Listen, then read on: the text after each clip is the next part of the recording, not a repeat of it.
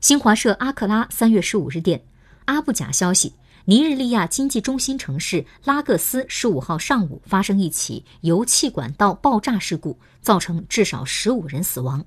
据尼日利亚应急管理部门消息。拉各斯市阿布阿多区域，当地时间十五号九点左右发生油气管道爆炸事故，除造成人员伤亡外，还导致五十多座建筑物被毁，其中包括一所女子学校和一家酒店。救援人员在现场至少发现十五具遗体。